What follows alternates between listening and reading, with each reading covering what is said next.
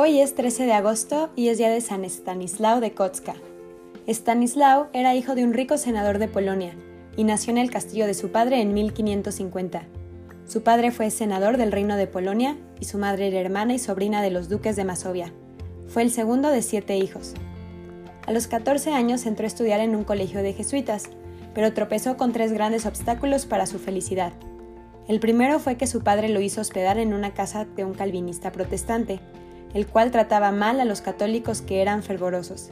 El segundo fue su hermano mayor Pablo, fiestero y mundano, todo lo contrario a Stanislao, que era recogido y piadoso.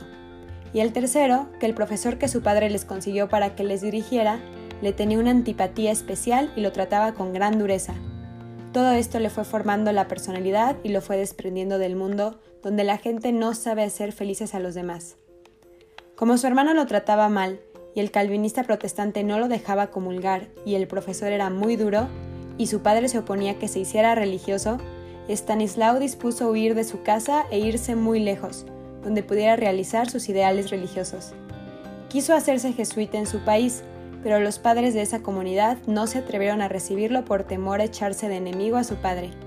Entonces emprendió un viaje a pie a 500 kilómetros, primero a Alemania, donde fue recibido amablemente por el superior regional de los jesuitas, San Pedro Canicio, y luego hasta Roma, donde el superior general San Francisco de Borja lo recibió con especial cariño.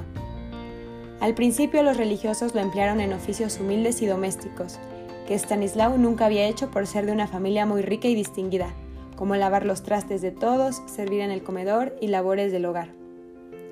Luego fue admitido en el noviciado de la Compañía de Jesús en su cumpleaños número 17, donde resultó ser un verdadero modelo de santidad para todos.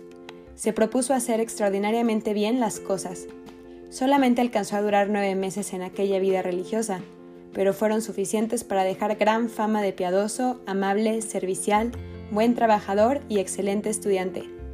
Su amor a Jesús sacramentado era tan ardiente que cuando entraba al templo su rostro se devolvía resplandeciente o se enrojecía, y durante la Santa Misa o después de comulgar frecuentemente era arrebatado en éxtasis y quedaba como fuera de sí, sin darse cuenta de lo que sucedía a su alrededor. Polonia, el país de Stanislao, es una tierra donde hace intenso frío, y en cambio los calores de Roma son casi insoportables en el mes de agosto, y esto afectó fuertemente la salud, del joven novicio, y al principio de agosto empezó a sentirse muy mal. El 10 de agosto, charlando con un religioso, le dijo, Estoy pensando cómo será de grande y bonita en la fiesta del cielo de la Asunción de la Virgen María. Desearía ir este año a presenciarla. Y Dios le concedió su buen deseo. Durante la tarde de la festividad de San Lorenzo Mártir, el 10 de agosto de 1568, Stanislao cayó enfermo. Empezó a agravarse y aunque los padres de la comunidad creían que la enfermedad le pasaría muy pronto, él estaba seguro de que la hora de su muerte estaba por llegar. Sus compañeros dijeron que el 1 de agosto de 1568, 15 días antes de su muerte, el sacerdote Pedro Canicio, durante su visita a Roma, había sido invitado a dirigir una plática a los novicios de la compañía. Dijeron que después de la plática, el santo Stanislao habría dicho, el padre Canicio nos ha exhortado a todos a caminar con rapidez por la senda de la vida, pero su exhortación para mí ha sido un prenuncio de mi muerte. Voy a morirme dentro de este mes. Por verlo aparentemente sano, nadie había hecho caso de sus palabras. Entregó a sus compañeros una carta dedicada a la Virgen María, rogándole que lo llamara a los cielos para celebrar la fiesta de la Asunción de María con ella. El 15 de agosto, alrededor de las 4 de la mañana, mientras estaba absorto en sus oraciones, falleció, con tan solo 17 años. Poco después llegó el hermano para llevárselo por la fuerza a Polonia, y se encontró con la amarga noticia de que había muerto.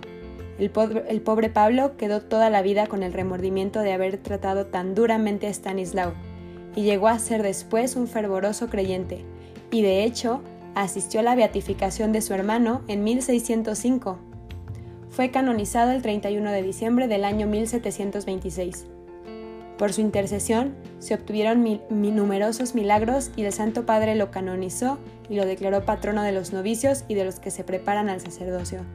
San Estanislao, ruega por nosotros para que incrementes nuestro amor por Jesús. Amén.